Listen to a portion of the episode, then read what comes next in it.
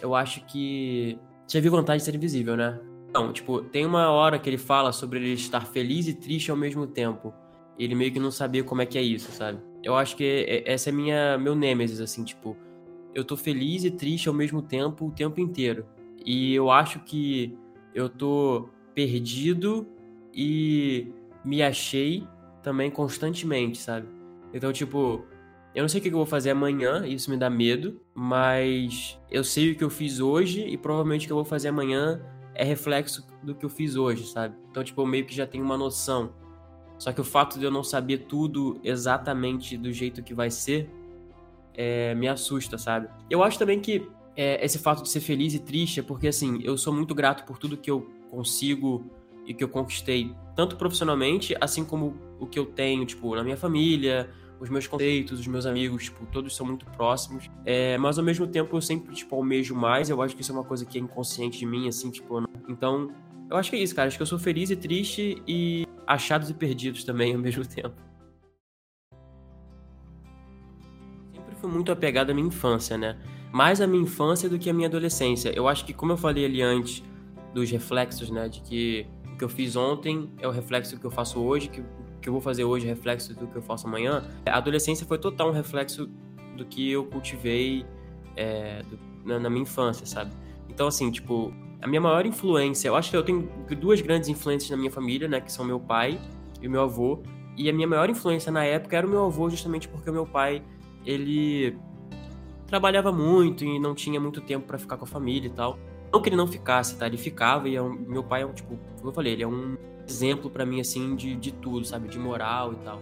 Só que eu ficava muito mais tempo com meu avô. E o meu avô faleceu aos meus 12 anos, né? O fato dele ter falecido aos meus 12 me influenciaram completamente a partir dali, porque eu tinha ele como exemplo de fazer as coisas e de saber o que é correto ou não. E nessa época era a época tipo que meu pai mais trabalhava, então eu não tinha em quem eu me apoiar sabe? Então eu me senti um pouco perdido. Eu acho que o fato de eu ser perdido hoje também é um reflexo da minha adolescência. Eu nunca fui assim um cara tipo isolado da escola, eu sempre tive amigos na escola, tanto que esses amigos grandes amigos da escola acabaram fazendo com que eu entrasse pra internet, que eu fosse, enfim, eu fiz o Pop Fiction com eles, né, que era um canal que eu tinha antes do meu agora, do Zomerismo, e depois abri uma produtora com eles, então eu sempre fui um cara muito extrovertido, muito tranquilo, sempre fui da galera, mas sempre tive essa parada dentro de mim, assim, tipo, eu vejo as coisas de um jeito que eu acho que são, tipo, um olhar meio que de criança de tudo, assim, sabe? Meio que de, de pré-adolescente mesmo. Assim, tipo, eu não sei explicar direito o que que isso impactou na minha vida, mas eu acho que grande parte da magia que eu coloco nas coisas que eu faço, eu não digo isso de uma maneira, tipo, extremamente positiva, não. Acho que meu olhar mesmo, sabe? Ele é, tipo, acho que sensível e mágico e tal, justamente porque aquela época da minha vida, ela foi muito lúdica, sabe? Até a morte do meu avô aos meus 12 anos, tenho essas lembranças presentes, assim, e é muito lúdico, é muito Spielbergiano, assim, eu diria, sabe? Então eu acho que é isso. Eu, conscientemente, eu tento fazer com que isso seja meu estado de espírito mesmo, sabe? Tipo, eu tento transportar isso pro meu, as paradas que eu faço no meu trabalho, porque se isso é uma coisa que me encanta muito e é sincero para mim, é, e é a coisa que eu mais gosto da minha vida, eu acho que vale a pena colocar isso para que outras pessoas possam ver, entendeu? Eu sempre fui um cara muito tranquilo, assim. Eu fui virar peste depois da adolescência, assim, tipo, peste no sentido de fazer mais besteira e tal. Isso porque eu, eu falei, né? Eu era da galera e tal. Então, tipo, mais pra adolescência você começa a se rebelar um pouco mais. Cara, a minha infância, ela foi, tipo, eu não tenho nenhuma história, tipo, trágica de vida, né? Qualquer coisa assim de dificuldade, nada. Eu acho que eu tive as ferramentas necessárias para eu ser quem eu sou hoje. Eu sempre fui um cara que vi muito filme. Tipo, isso foi muito influência do meu do meu pai, do meu avô, assim, tipo, eu sempre fui um cara que. Eu, eu, era muito quieto, eu era muito tranquilo, então, tipo, minha mãe botava um filme na televisão, meu pai botava um filme na televisão que ele queria ver e eu acabava assistindo com ele e eu me amarrava, sabe?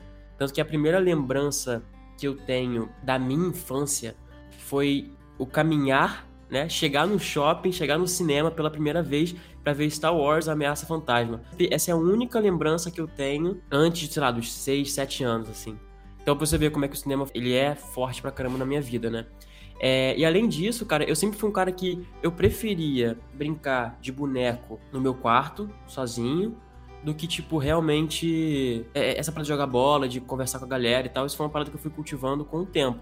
Mas quando eu era moleque mesmo, eu era muito dentro da minha cabeça, assim, tipo, e brincava, sabe? Tipo, e até meu avô falava, e meu pai falava, tipo, cara, o Lucas é diferente, né? Tipo, ele, ele gosta de ficar dentro do, do casulo dele, brincar com as paradas e tal. É super carinhoso. Eu acho que era muito isso, sabe? Tipo, a minha infância, ela foi muito assim, eu viver dentro do meu próprio mundo, sabe? Da minha própria cabeça. Eu acho que isso influenciou, de novo, essa parada do reflexo, né? Isso influencia muito que eu vou ser a partir dos, sei lá, 10, 11 anos, porque eu já me conhecia muito bem, sabe? Tipo, por mais que eu esteja perdido para com o mundo, eu sempre soube quem eu sou. Eu acho que isso vai muito porque eu passei muito tempo comigo, com as minhas ideias e refletindo as minhas ideias nas coisas que eram palpáveis para mim na época. E eu acho que isso vai até hoje, cara. Tipo, o que eram meus bonecos, os meus brinquedos quando eu era criança, hoje são as minhas câmeras, são as minhas lentes, sabe? É como eu passo o que eu quero ver pro mundo. E o que era antigamente o meu filme favorito, vai, Star Wars Ameaça Fantasma, que inclusive é uma bomba esse filme, é, hoje meu filme favorito é Her, sabe? Hoje um dos filmes que eu mais amei de ter visto é Escape Kitchen. Então, assim, são filmes mais independentes e tal. Então, tudo isso reflete de como eu posso brincar com as coisas que eu quero. Então, Star Wars eu conseguia brincar com boneco e fingir que os caras estavam usando a força e tal. E hoje eu consigo entender o que, que Her significa para minha cabeça e para quem eu sou, e eu consigo colocar essa essência ou brincar de colocar essa essência no canal no YouTube, ou fazendo vídeo, ou tirando foto, entendeu? Os filmes são um reflexo da minha vida, sabe? Acho que isso seria muito mais fácil para mim é, dissertar sobre a minha infância colocando os filmes que eu vi e pautando aquilo de acordo com a minha idade, entendeu? Então, tipo, aos meus 5 anos eu vi, sei lá, Rei Leão, sei lá, Tarzan e tal. Isso tudo foi quando eu era bem, bem pequeno. E depois dali, tipo, acaba caindo para um Exterminador do Futuro 2. Eventualmente vai pro Gladiador, que eu vi com meu pai, ou Duro de Matar. E aí depois começa a. Quando eu começo a acompanhar o Mal Saldanha, já nos meus 10, meus, não, na verdade, meus 12, 13 anos, é, e aí eu já começo a gostar de um 500 Dias com Ela, de gostar do próprio Her, enfim, isso aí vai, vai evoluindo, evoluindo, evoluindo, sabe? Então, assim, se eu pudesse pautar o que era minha infância, minha pré-adolescência, minha adolescência, minha vida de jovem adulto, é, através dos filmes, eu acho que seria muito mais fácil para mim do que, tipo, realmente condensar isso em palavras, porque você já deve ter percebido, eu não sou um cara muito bom é, com síntese. Então, tipo, eu acabo falando demais e não dizendo nada. eu sou muito lúdico, eu sou muito Spielbergiano, assim. Então, acho que quando a gente é mais novo, essas mensagens diretas, assim, elas são um baque muito forte é, na nossa vida, sabe? Então, assim, cada filme vai refletir um período da minha vida, sabe? Não tem, tipo, um filme específico que fez aquilo, sabe? Mas existem camadas dentro, tipo, de cada fase da minha vida que me moldaram e que me inspiraram, assim, tipo, extremamente, sabe? Eu acho que, assim, pra minha infância, um filme que realmente me pegou, assim, e... Na verdade foram dois, né? Eu, eu gosto muito do ET, do Steven Spielberg. Eu acho que ali é tipo uma aula de coração, é uma aula de, de aceitação, aula de você saber que as coisas são mágicas, as coisas podem ser mágicas, mas ao mesmo tempo, às vezes você vai ter que let go, sabe? Eu digo essa parada do meu avô, que ele foi muito importante para mim. Eu vejo o ET e eu vejo que o ET tem que ir para casa no final, embora ele tenha ensinado tanto pro Elliot e embora ele tenha ele tenha feito parte, talvez, a parte mais mágica sabe? É, da vida dele, ele tem que ir embora, sabe? Então, tipo, nem tudo é para sempre. É, o, que, o que fica pra gente são as experiências que a gente tem. E como a gente aproveitou essas experiências e, e acima de tudo, o que a gente fez para que aquilo pudesse acontecer, sabe? Então, tipo, ciência, né? De você saber que você aproveitou, de você saber que você viveu. É, e eu acho que isso, por isso, por exemplo, que eu hoje faço o que eu faço, sabe? Porque eu sei que a vida é uma só e que isso é muito clichê, né? Mas realmente a minha vida é uma só. E será que eu aproveitei? Será que, tipo, no final lá, quando a minha vida for um, ET, um, é, um ETzinho e eu estiver me despedindo dela, é, será que eu aproveitei? Será que eu tentei o máximo que eu pude? Será que eu tentei ser feliz? Será que eu fiz o que eu podia? Né? Porque nem sempre a gente vai conseguir o que a gente quer, mas a gente sempre pode tentar fazer o que pode, né? E outro filme também que me moldou muito nesse, nessa faixa, assim, né, de, de da infância pra pré-adolescência, Homem-Aranha 2, né? Eu lembro de ter visto no cinema também, vi com meu pai. Lembro que eu fui no banheiro na hora da cena do trem, cara. E aí meu pai foi comigo e eu voltei correndo para ver, eu consegui ver a cena, meu pai perdeu a cena do trem, meu pai ficou pé da vida, só foi ver depois no DVD, né? Na época demorava porra, milênios pro DVD voltar, chegar para comercialização e tal. E a mensagem do Homem-Aranha 2 também foi, ela corrobora muito com essa do ET, sabe? Tipo, a do ET é, cara, tente, né? Tenta, tenta fazer, tipo, aquilo valer a pena, sabe? Eu acho que essa parte do Homem-Aranha, justamente, ela corrobora bastante, porque é o seguinte, no Homem-Aranha, ele deixa de tentar, né? É, Homem-Aranha 2, né? Ele deixa de tentar. E isso é uma alegoria muito, muito grande pra depressão, mas, enfim. Ele deixa de tentar, e uma cena específica em que a tia May chega para ele e fala assim, tipo... É, cara, tipo, ela fala indiretamente que o Homem-Aranha inspira as pessoas e que ele precisa voltar porque só ele pode, pode fazer aquilo, sabe? Só ele tem o poder de, de, de, de inspirar crianças como o garotinho lá que tava pegando as, as revistas em quadrinhos. Então, o Homem-Aranha falou muito comigo disso, sabe? De, tipo assim, é, se você pode, cara, se você, se você tá caindo por esse caminho, se você tá fazendo o que você gosta, se você tá tentando aproveitar a sua vida, inspira, sabe? Pode falhar miseravelmente, mas como eu disse, a arte ela é tipo, abstrata, tá ligado? Ela não existe certo e errado. Então, eventualmente, você fazendo o que você acredita vai acabar inspirando alguém e vai acabar fazendo com que aquela pessoa se sinta capaz de alguma coisa, ou, ou, ou, se sinta capaz de continuar, ou enfim, que aquela pessoa faça algo grandioso, entendeu? Então, o fato de você ter, saber quem você é, por mais que você ache, porque eu nunca achei que eu fosse inspirar ninguém, mas fazer com que as outras pessoas se sintam melhor, e quando eu digo se sintam melhor, não é tipo, ah, eu ri aqui, depois disso aqui eu vou embora e, tipo, é só um escapismo pra minha dor. É não, é se sentir melhor no sentido de, cara, pensa nisso, sente isso, sabe? Então, é, acho que é isso, cara. Eu acho que esses dois filmes foram dois filmes que, que mexeram muito com quem eu sou, assim. E mais pra frente, tipo, mais pro final da adolescência e tal, existem outros filmes, como o próprio Vantagem de Ser Invisível, né? Que foi um filme que eu acho que mais do que me inspirou, foi um filme que me, me fez saber que eu não tô sozinho no mundo, sabe? Tipo, tem alguém que pensa das mesmas coisas que eu, que sente as mesmas coisas que eu. É, e também agora o Her, sabe? Tipo, tudo isso. Todo, cada filme vai refletir um pedaço da sua vida, né? É, posso. Ah, que cada, cada filme ele representa um pedaço da sua vida, né? É, e eu posso até dissertar sobre o Vantagem Ser Visível e sobre o Her. Eu acho que o, a parte do Vantagem Ser Visível foi muito mais essa parte da identificação mesmo. Eu acho que o Vantagem Ser Visível, eu lembro que foi o primeiro filme que eu vi sozinho no cinema. Eu fui, saí da faculdade, já tava na faculdade, já tinha meus 17 anos, eu acho. É isso. Entrar na faculdade fui ver sozinho no cinema porque eu tava hypadaço, assim, pra ver esse, esse filme. Não sei por que, que eu tava hypadaço, mas eu tava. E eu vi, chorei, emocionei, achei espetacular. E eu lembro que eu comecei o primeiro canal com 20 anos, 19 anos, sei lá. É, e o Vantagem Televisiva eu vi com 17 para 18, então foi aí que eu comecei a, tipo, buscar sobre como fazer aquilo, sabe? Como é que esse cara conseguiu fazer uma história dessa? Como é que esse cara conseguiu me tocar de um jeito que nenhum outro filme tinha me tocado. Porque o ET, o Homem-Aranha, esses filmes que eu falei, eu era muito criança para entender isso na época. Eu acho que eu só vou entender que o ET e o Homem-Aranha são essas grandes referências, esses grandes pilares na minha vida como ser humano, é, depois que eu vejo a vantagem de ser visível e depois que eu abro o meu coração para poder absorver os filmes de uma maneira diferente do que eles estão me contando ali literalmente na tela, entendeu? Então eu começo a abrir mão abrir mão não, eu começo a abrir meu coração para alegorias, eu começo a abrir meu coração para várias outras coisas que e pesquisar sobre diretores e tal.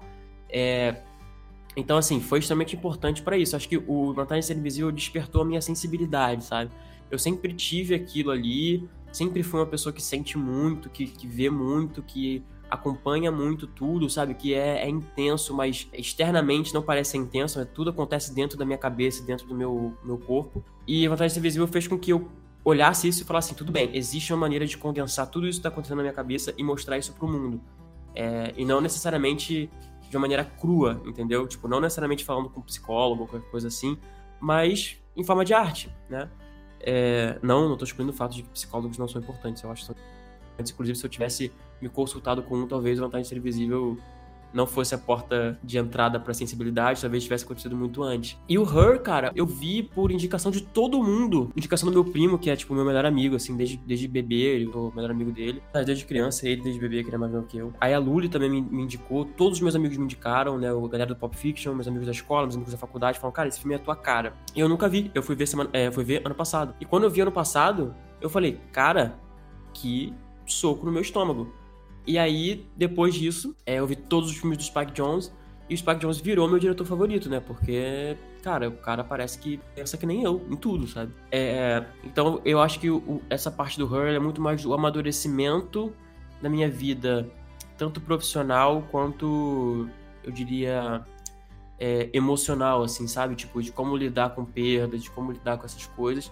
É, e de você saber que uma pessoa não precisa morrer para você lidar com o luto de não estar mais com aquela pessoa, entendeu? É muito, tipo, com os amigos, isso vai muito com a com família, vai muito com a namorada, que é o, é o, é o plot do filme, né? Mas eu acho que o Her é, tipo, é um amadurecimento profissional e emocional, sabe? É, eu, o Her me fez...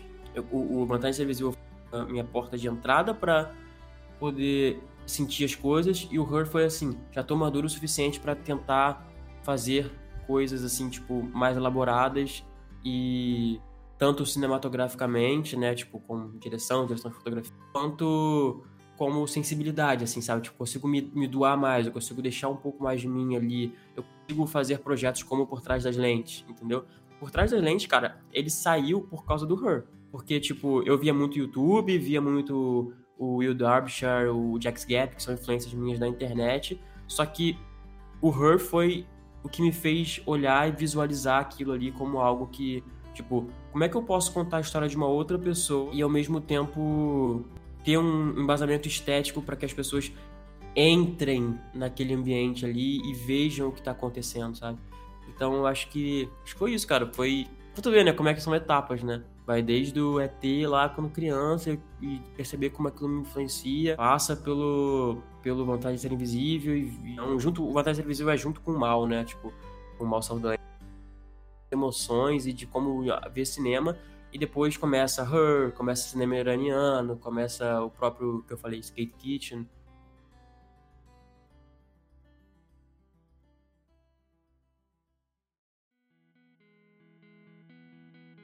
Dizem que quando a gente era criança a gente faz muita arte.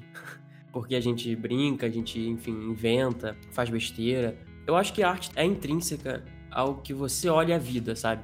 Então, tipo assim, eu sempre falo isso quando a gente fala de fotografia, né? Que é mais o lado que eu acabo caindo mas a fotografia ela tem essas milhões de regras que você tem que cumprir, você tem que saber fotografar dentro do terço, você tem que saber como é que você vai fazer, como é que vai pensar na paleta de cor, você não pode estourar os, os brancos, você não pode deixar os pretos muito fortes. Só que esses vários tem que nunca são tem que, eles são pode ser que. Então assim, eu acho que a arte é isso. A arte é como você olha para aquilo. Então se você quer enquadrar a pessoa dentro do terço, fora do terço, se você quer estourar, se você quer subexpor, tudo isso é um reflexo de como você enxerga aquilo, sabe?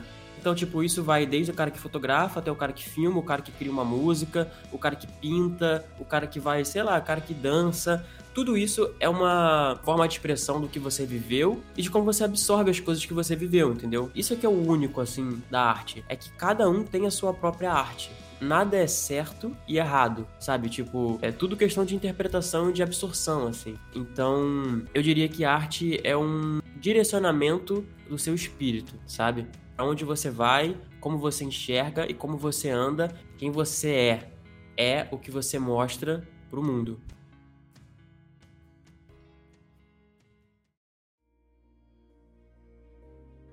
No começo desse ano, na verdade, eu abri uma produtora com meus amigos. Sim, a gente faz trabalho de comercial, a gente faz trabalho marcas e tal, de, de, moda, essas coisas. Essa viagem que eu fiz agora para Los Angeles, eu fiz com a, com a Canon, né? E com a Alma, que é uma marca de roupa e tal, pra gente fazer um, um comercial. Então, assim, a minha falta de tesão com o YouTube é justamente o, o que me fez gostar do YouTube, sabe? É, que é essa parada de você acompanhar alguém, entendeu? Mas eu acho que eu, eu sou mais, nesse caso, eu me descobri mais o cara que acompanha do que um cara que quer ser acompanhado, entendeu? Porque assim, eu poderia fazer um vlog por dia ou um vlog a cada dois dias com uma qualidade padrão sobre minha vida, sabe? E tipo, isso daria muito mais certo, assim, de matéria monetária ou até de visualização e tal. Só que, tipo, não é, isso não sou eu, sabe? Tipo. Então, acho que o maior problema do YouTube para mim é que eu não tenho tempo de fazer as coisas. Tipo, eu acho que o YouTube, assim como as redes sociais e tal, são meio que uma droga, sabe? Eu tô tentando me desviciar dessa droga, porque é uma droga que eventualmente vai acabar matando a todos nós. A gente está plugado o tempo inteiro. A gente quer cada vez mais informação. Só que o que acontece é que as pessoas dentro do YouTube, elas não querem te dar informação, elas não querem te dar um conteúdo que te informe, um conteúdo que te molde. Como o Maurício Saldanha me moldou, como o Jovem Nerd me moldou, como o Omelete acabou me moldando. Eu não gosto muito do Omelete hoje em dia, né? Assim, gosto dos caras, das pessoas. Conheço o Romariz, adoro ele, adoro o Borgo, enfim. Mas essas pessoas me moldaram, entendeu? Essas pessoas, eu, eu entendo que elas traziam conteúdo mas o que tá fazendo sucesso no YouTube hoje, o que, que, bomba no YouTube hoje, não é uma coisa que eu, eu gostaria de fazer parte, sabe? Justamente porque é uma coisa que, tipo, é muito supérflua, cara. Todo dia tem alguma coisa nova. Os caras estão são meio que obrigados a fazer um vídeo por dia, ou um vídeo a cada dois dias. Tipo, eu, já, eu sou da época que um vídeo por semana já era muito difícil para mim, entendeu? Porque, tipo, é carinho, cara. Você tá passando pro mundo e o alcance do YouTube é mundial, né, cara? Tipo, poxa, esse vídeo do Bubarim que eu fiz aí deu, teve mais de 100 mil visualizações. Cara, são 100 mil pessoas que viram. Tipo, você tem obrigação moral para fazer com que essas pessoas saiam dali melhores, entendeu? Essas pessoas saiam dali pensando e querendo e se inspirando, sabe? Então, eu acho que o meu tesão é muito mais em produzir alguma coisa que leve tempo leve tempo para amadurecer, para tipo se cultivar assim e que leve tempo para eu poder fazer algo que eu realmente é, olhe para trás e tenha orgulho. E aí já cai para essa parte do ET, né? Do eu tenho que aproveitar o que eu tô fazendo. Então assim, eu tenho tesão muito mais em fazer uma parada que eu já tô produzindo agora, pré-produzindo, né? Já tenho o roteiro, tô pré-produzindo, já consegui verbo e tal. Vai levar tipo meses para eu poder fazer e criar e colocar aquilo. Do que ter que fazer um vídeo por semana e acabar não colocando tudo o que eu queria colocar, sabe? E acaba criando uma fórmula. Tipo, eu saí do jornalismo porque eu não queria uma fórmula, sabe? E eu tá olhando pro meu canal e ver que ele tá virando uma fórmula, acaba me tirando dessa, dessa margem, né? Do, o, o, dessa parte do marginal, do marginalizado, que eu gosto muito como artista, entendeu? Então, assim, o, YouTube ele é um campo de treinamento. Eu vou sempre continuar postando lá, porque eu sei que se eu parar de fazer aquilo, se eu parar de praticar, acabo perdendo, né? Não tô falando que é melhor ou pior, eu tô falando que tipo, a gente acaba criando uma linguagem, e se a gente não exercita essa linguagem, a gente acaba esquecendo que essa linguagem é nossa. Então, assim, eu vou sempre continuar postando, só que eu fazer coisas que me deem mais tempo e que possam tocar melhor as pessoas, sabe?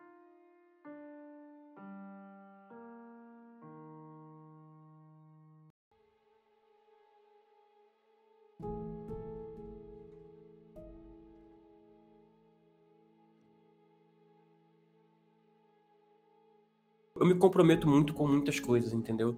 E acaba que a gente acaba decepcionando e se decepcionando em situações. Então isso é uma coisa normal da vida. Eu procuro me desconectar, sabe? Eu tava falando ali que redes sociais e o YouTube e, tudo isso conecta a gente a outras pessoas virtualmente. Isso é uma coisa maravilhosa, cara. Isso é uma coisa que, tipo, mudou o mundo e graças a isso eu faço o que eu faço. Só que qualquer coisa maravilhosa tem que ser usada com cautela, e é, moderação. Eu começo a ver que, cara, eu preciso de algo. Tipo, eu me desligo das redes sociais, eu me desligo de tudo e vou ficar com os meus amigos. Pai, ele é o meu maior porto seguro. Só que eu acho que, por trauma do meu avô, eu tento não me apoiar 100% nele.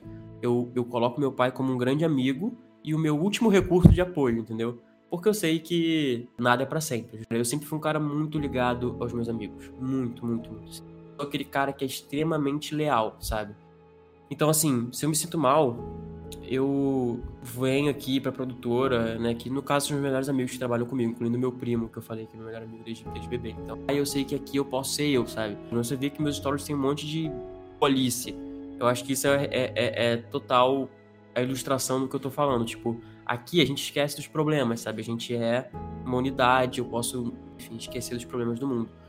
É, fora isso, tem duas coisas que, que, que, me movem, assim, que é filme e música, né? Tipo, filme sempre foi o meu porto seguro no, no mundo, assim, tipo, qualquer coisa, qualquer dúvida que eu tenha, eu consigo pensar em um filme que eu possa me identificar desde o Spielberg até o Woody Allen, sabe? Ou até o Abba Kiarostami do cinema iraniano.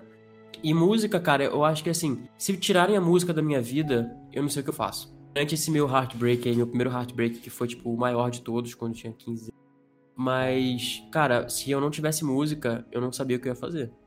Não sabia. E foi aí que eu comecei a ouvir Beatles. É, eu acho que se eu. Cara, se você tá mal, tipo assim, se você. Se você pudesse dar uma dica, assim, para alguém que, que esteja mal e que quer ficar sozinha, deita no seu quarto, coloca numa caixa de som, no computador, em qualquer lugar que seja uma música ambiente, não só no seu ouvido. Coloca qualquer álbum do Frank Ocean. Desde o Channel Orange ao Nostalgia no Ultra, ao Blonde ou qualquer outro álbum do Frank Ocean e escuta aquilo. Porque eu acho que se o Spike Jonze mais o Spielberg são as minhas meus moldes pro filme, eu acho que o Frank Ocean é o meu molde pra música, assim, sabe? Tipo, o Frank Ocean é aquele cara que fala sobre depressão, fala sobre dúvida, sabe? Fala sobre estar perdido, é, fala sobre alegria, fala sobre se divertir com os amigos, é, fala sobre nostalgia, muito, fala muito sobre nostalgia. Se, se eu tô mal, eu ou eu converso com os meus amigos, venho aqui, fico com eles e não preciso nem desabafar. Eu acho que eles já me, me colocam num estado de alegria instantânea em que eu não preciso ficar falando como eu tô mal. Eles só me fazem esquecer. Acho que isso é uma coisa que todo mundo deve ter, né? É, então os amigos, os amigos são mais um clichê, a família que a gente escolhe, mas isso é, é totalmente compreensível. Os amigos são, de novo, um reflexo da nossa personalidade, sabe?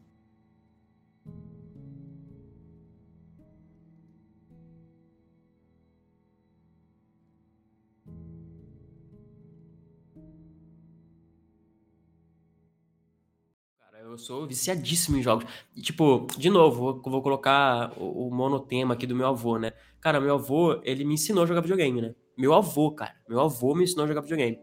Que é bizarro. Ele me viu uma vez jogando Nintendo 64 quando eu era muito criancinha, com meu tio. É, e ele falou, tipo, vou aprender a jogar videogame pra jogar com ele. Pra, tipo, criar esse bonding, sabe? Porque eu passava muito, muitas tardes com meu avô é, na dele. Inclusive é onde estou agora, que minha produtora é na parte de baixo da casa. Eu vinha pra cá depois da escola todo dia. E a gente não, tipo, não tinha muito o que fazer, sabe? Então, tipo, eu via Power Rangers, brincava de boneco com ele ali, ele fazia umas espadinhas pra mim de madeira e tal. É... Só que, tipo assim, eu entendo que na cabeça dele ele também queria se divertir, entendeu? Então ele acabou criando esse gosto de poder jogar junto comigo. E aí ele virou o cara do videogame. Ele zerou, tipo, Final Fantasy VII, Final Fantasy VIII, Final Fantasy Tactics, cara, ele, ele zerou. Final Fantasy V, eu acho. É zerou comigo o meu jogo favorito de todos os tempos. Talvez você é do conta, talvez você também não curta. Que é o Zelda, Legend of Zelda Ocarina of Time. Inclusive eu tenho uma tatuagem aqui. É, foi a primeira tatuagem que eu fiz, muito porque essa relação com meu avô ela tá atrelada diretamente a esse jogo. É, Resident Evil 2, Resident Evil 3, Resident Evil 4, a gente platinou esses, esses, todos esses jogos. É, mas o que que zerou? Tomb Raider, cara, os primeiros Tomb Raiders todos platinados. É, Star Fox, Super Mario 64, é, sei lá, todos esses jogos antigos, assim, eu, tipo, eu, eu, eu zerei com meu avô, platinando mesmo, sabe? Gerando 100%. O Legend of Zelda era papo de, tipo, ter 55 corações e, tipo, ter aquela espada gigante dos Goros, tá ligado? Do, do, do Goro, que é, que, tipo, pra lutar, gente conseguiu a espada antes de lutar contra o último chefe, contra o Ganondorf, porque a espada era maior, então na hora de rebater as bolas do Ganondorf era mais fácil. Enfim, cara, é bizarro, assim. É, e aí criou-se um gosto meu e do meu primo bizarro por videogame, sabe? É, meu primo ainda cultiva esse gosto com muito mais afinco do que eu, tipo, o papo dele entrar na PSN do Japão para poder pegar o jogo antes. E agora que a gente tá com, com o Beto da MRG, é, que a gente tá trabalhando com ele e tal, que a gente é amigo dele, e aí ele manda os códigos do jogo pra gente jogar tudo antes, aí, tipo, meu primo, tipo, zera tudo, tipo, um dia, tá ligado? Antes de todo mundo jogar. E aí, tipo, a gente fica, caraca, moleque, porra, tipo, zerou a parada já. Assim, cara, eu sempre fui muito disso. E também, tipo, muito porque eu também sempre fui um cara muito competitivo. Então, tipo, cara, The King of Fighters, é, Fatal Fury, Fury, Fatal Fury, Tekken. Sempre fui um cara muito fã, muito, muito fã de, de jogos de luta, né? Inclusive, tô pra pegar esse Dragon Ball. Mas assim, sempre fui um cara muito ligado a videogame. Muito, muito, muito, muito. Muito ligado. É, acabei deixando de lado nos, nos, últimos anos, justamente porque eu tava sem tempo, né? Tipo, cara, eu tô trabalhando muito, assim, tipo, nos últimos dois, três anos, trabalhando mais, e acaba que eu não tenho tempo. Eu virei uma peste a partir da minha adolescência, né? Aos meus 14 Foi quando eu tive meu primeiro coração quebrado. E a partir disso aí eu meio que falei, cara, foda-se, eu não quero mais saber de nada, agora eu quero o tempo de tudo, sabe? Eu sempre tinha sido. Eu, eu, era um bom aluno, tá ligado? Eu era um aluno que eu passava bem nas paradas. E aí depois disso, assim, dos 14, 15 anos, quando eu comecei a, a aflorar essa parada do, do, da, da, paixão e senti que eu, que eu era. Eu realmente sentia muito, entendeu? É, eu comecei a falar, cara, caguei pra tudo. Eu misturei com a galera na escola que hoje são meus amigos, né? Que são meus amigos até hoje, né? Inclusive o que eu falei, o Iago do Pop Fiction, o Fábio, que trabalhou hoje comigo na produtora, que eram barra pesados, os caras eram muito doidos, tá ligado? Era a galera nonsense da escola. Então, assim, eu nunca tive um norte profissional muito grande nesse sentido. Eu sabia que eu queria fazer alguma coisa relacionada à parte humanas, porque era o que eu me dava bem na escola, então eu me dava super bem em história, me dava super bem em geografia, em filosofia, sociologia, mas odiava a parte de matemática e tal. Ao mesmo tempo, eu sabia que eu tinha que fazer uma faculdade. Tinha que fazer uma faculdade porque é aquela parada que eu falo do, dos filmes, né? Você dever algo a alguém, no sentido de que meu pai sempre esperou que eu tivesse, que eu fosse, que eu fizesse uma faculdade. Então, acabei cursando jornalismo. Não gostei. Eu nunca fui da métrica clara, assim, sabe? Eu nunca fui aquele cara que ouvia o professor, prestava atenção e tirava nota boa porque prestava atenção na aula. Eu sempre fui o cara que estudei, quando eu queria estudar, eu mandava bem. Quando eu não queria estudar, que foi essa época aí, eu não, mandava bem. Terminei a faculdade, passei em tudo de boa, direto. Tipo, em algum momento ali eu senti que não era aquilo que eu queria fazer, sabe? Tipo, eu gosto do jornalismo, o jornalismo influenciou meu trabalho também, por trás das lentes, por mais que seja e tal. É um projeto de documentário, é um projeto sobre história, é um projeto sobre verdade, é um projeto sobre imparcialidade. Então, é, influenciou a minha vida com certeza. Só que sei lá, sabe? Não era. Eu não gosto das coisas quadradas, sabe? O jornalismo é uma coisa muito quadrada. Eu comecei a, a, a buscar outras alternativas de satisfazer aquilo que eu tava querendo fazer, que era contar a história. Então, se o jornalismo eu não poderia contar a história do jeito que eu queria, tinha que ser, sabe, tipo, formatado, enfim. E, e, e caindo para outros lados. Então, assim, eu sempre fui um cara que fotografou muito, sabe? Tipo, fotografava minha família, em viagem e tal. Eu sempre fui o fotógrafo da galera. Só que eu nunca usei aquilo como profissão. Então, quando eu tinha, acho que foi isso, 19 para 20 anos, eu tava terminando minha faculdade, eu tava meio desiludido, eu falei com o Iago, esse meu amigo, eu falei, cara, vamos fazer um canal. Tipo, eu acompanho o YouTube pra caramba, gosto demais e tal. Vamos fazer um canal, cara, vamos ver qual é, sabe? Vamos, vamos expressar isso. A gente via muito o Jovem Nerd Omelete, e a gente gostava muito de cultura pop, foi o que eu falei, tipo, eu vivo filme, então eu via filme todo dia, toda hora, ia no cinema, tinha, sei lá, carteirinha pra ir no cinema, tinha quando menor, uma carteirinha especial da Blockbuster, tá ligado? Da turma do sofá lá e tal. É, alugar 50 filmes por semana. Então, vamos falar sobre filme, vamos falar sobre alguma coisa que a gente gosta, sabe? Vamos, vamos fazer esse lado jornalístico caindo pro descontraído, pro que a gente quer fazer e tal, pro que a gente gosta, pra gente se divertir fazendo isso. O Iago, nessa época, ele já tinha estudado comigo na mesma escola que eu e acabou indo pra mesma faculdade, pra cursar publicidade e eu jornalismo. Putz, a dupla perfeita, né? Um cara cuida deles e o outro cara cuida mais da história e do, do storytelling. Peguei uma câmera que eu tinha visto. Eu já tinha, tipo, sei lá, uma T5i, sabe? Uma, não lembro agora qual era exatamente a câmera que eu. Botei uma câmera de filme.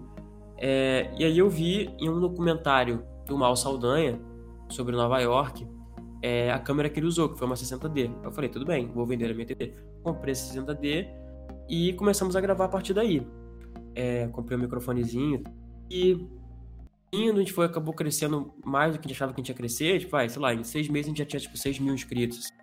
Pô, cara, pro YouTube é uma parada muito doida, assim, sabe? Tipo, tem gente que bomba, mas acho que a maior, maior parte das coisas que bomba não é isso, sabe? Não é o, o conteúdo relevante, é o conteúdo mais mais supérfluo mesmo. Eu acho que até condiz, entendeu? Tipo, dá pra entender. Tipo, as pessoas querem abafar e, entreter só, não querem pensar. Não que o Pop Fiction fosse algo para pensar, mas enfim, já exigia uma certa bagagem para você poder acompanhar, porque era de cultura pop e tal. Chegou num ponto que a gente acabou se separando, e aí eu comecei com o meu canal. E aí já era tipo, eu não tinha que prestar contas para ninguém, entendeu? Tipo, a gente não tinha um formato, não tinha formato, não tinha nada. E isso acabou influenciando no meu canal como ele é até hoje, sabe? Eu acho que hoje ele é até um pouco mais organizado, eu não tô fazendo muito vídeo.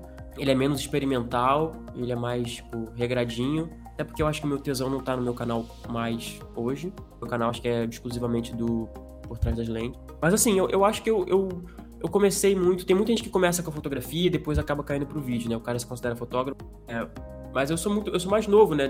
Tipo, eu tava falando com o Vitor, com o Liberato. Então, ele é um cara que faz vídeo pro YouTube aí também, é fotógrafo e tal. Ele falou que ele tem, sei lá, seus 28. Ele falou, cara, tipo, eu sou da época do Fotolog e tal, então, tipo, eu era fotógrafo antes de entrar pro YouTube, sabe? Eu não, tipo, eu, eu fotografava a família, eu, eu aprendi técnica de fotografia, eu aprendi tudo isso no YouTube, fazendo YouTube, entendeu? Então, tipo, eu acho que isso é muito legal, assim, tipo, o fato de eu estar insatisfeito com a quadradice do meu, da minha faculdade, do meu trabalho, fez com que eu aprendesse intuitivamente algo que eu já amava desde criança, que era fazer filme. Porque o, o canal do YouTube, ele nunca foi esteticamente e matéria de linguagem, né, o pop fiction exclusivamente falando, ele nunca foi tipo cinematográfico, sabe? Ele era tipo um talk show, assim, ele era uma brincadeira, ele era um jovem nerd, sabe? Mas assim, aquilo me ensinou tanto que logo depois eu fui, fui criar um canal em que era totalmente cinematográfico, entendeu? Então, tipo, foi total, tipo, a experiência que eu tinha no meu no pop fiction com o que eu via nos filmes e a fusão disso tudo para ser isso que eu faço hoje, entendeu? É muito doido como, é, como o YouTube ele pode ser uma escola, sabe? Tipo, eu sempre tratei o YouTube assim, eu nunca tratei o YouTube como o ponto final, eu sempre tratei o YouTube com, como o ponto de interseção, assim. Às vezes você nem sabe o que você quer fazer, mas você acha que quer fazer alguma coisa, vai pro YouTube, treina, faz um super bootcamp, sabe? E aí depois dali você já tá meio que mais, mais preparado pro que o mundo quer de você, entendeu?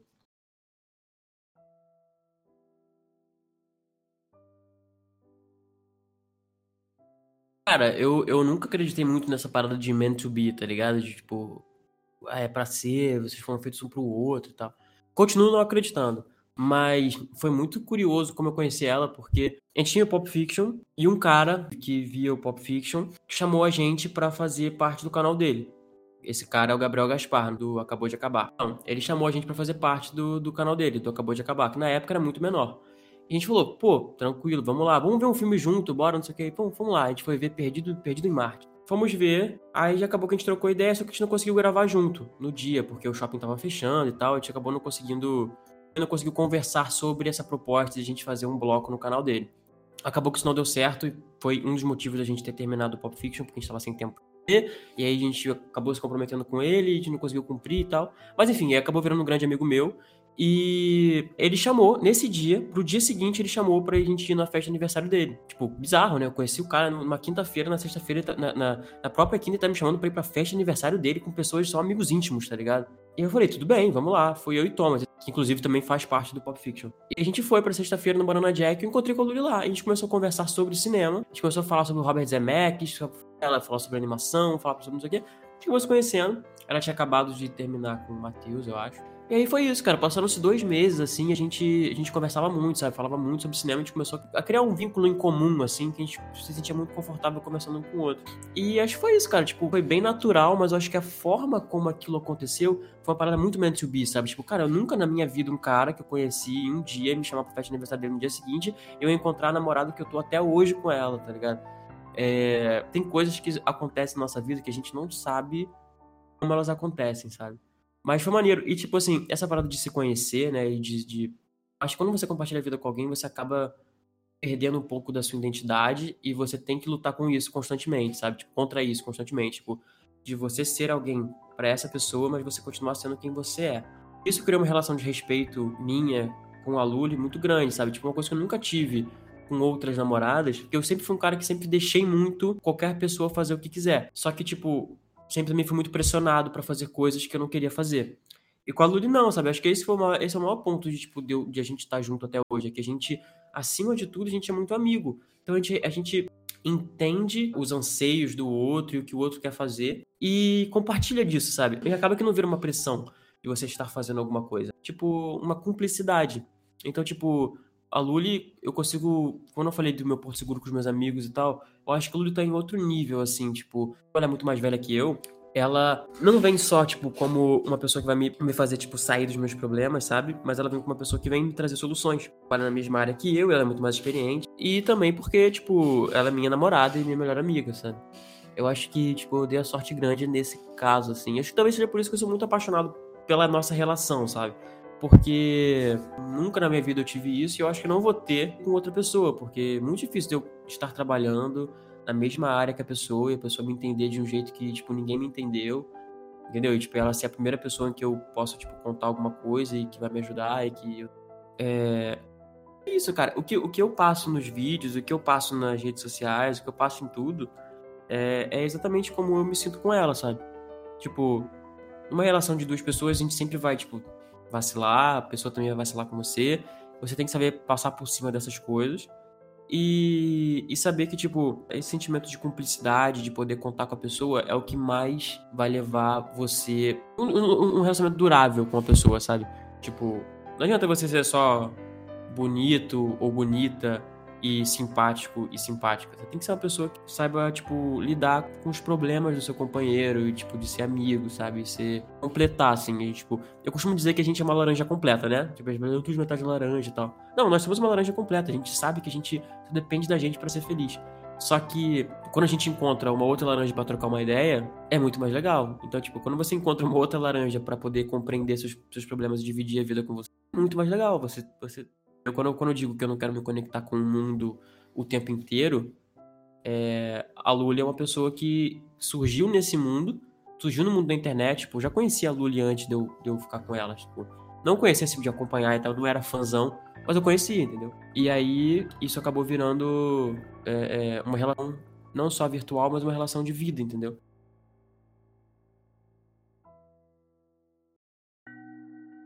Eu acho que a gente fica muito preso a regras de como se vestir, é, do que a gente vê, o que a gente vê para as pessoas acharem que a gente é legal, o que a gente faz para acharem que as pessoas.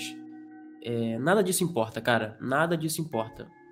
Pra gente, que tem 16, 17, 18 anos, isso importa mais do que o mundo. Pra um pouquinho depois dessa névoa, tipo, isso aí vai só te, te, te prender pelo resto da vida. Cometi esse erro, sabe? Eu já cometi esse erro de ser uma outra pessoa, para que as pessoas gostassem, não, mas para que algumas pessoas gostassem de mim. E isso foi o que fez com que essas pessoas não gostassem mais de mim, entendeu?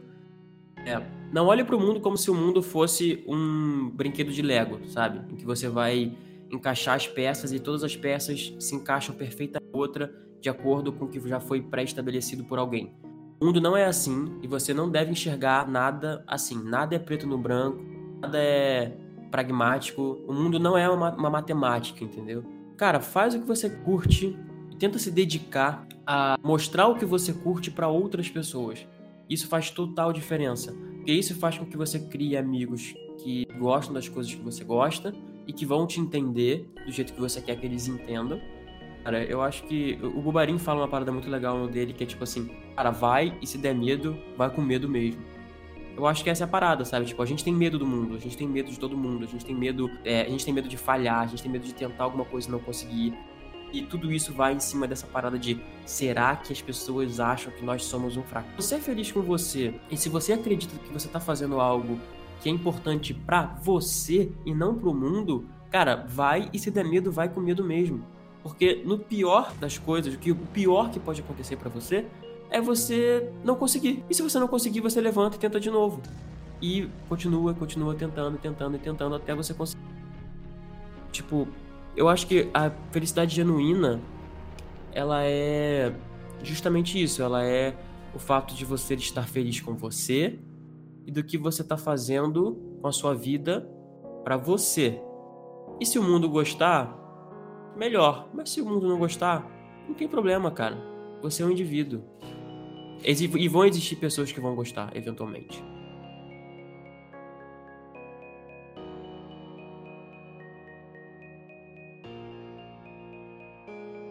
I am both happy and sad at the same time. I'm still trying to figure it out how that could be. Que tipo é basicamente, cara, eu sou feliz e triste ao mesmo tempo e eu tô tentando descobrir como é que isso pode ser.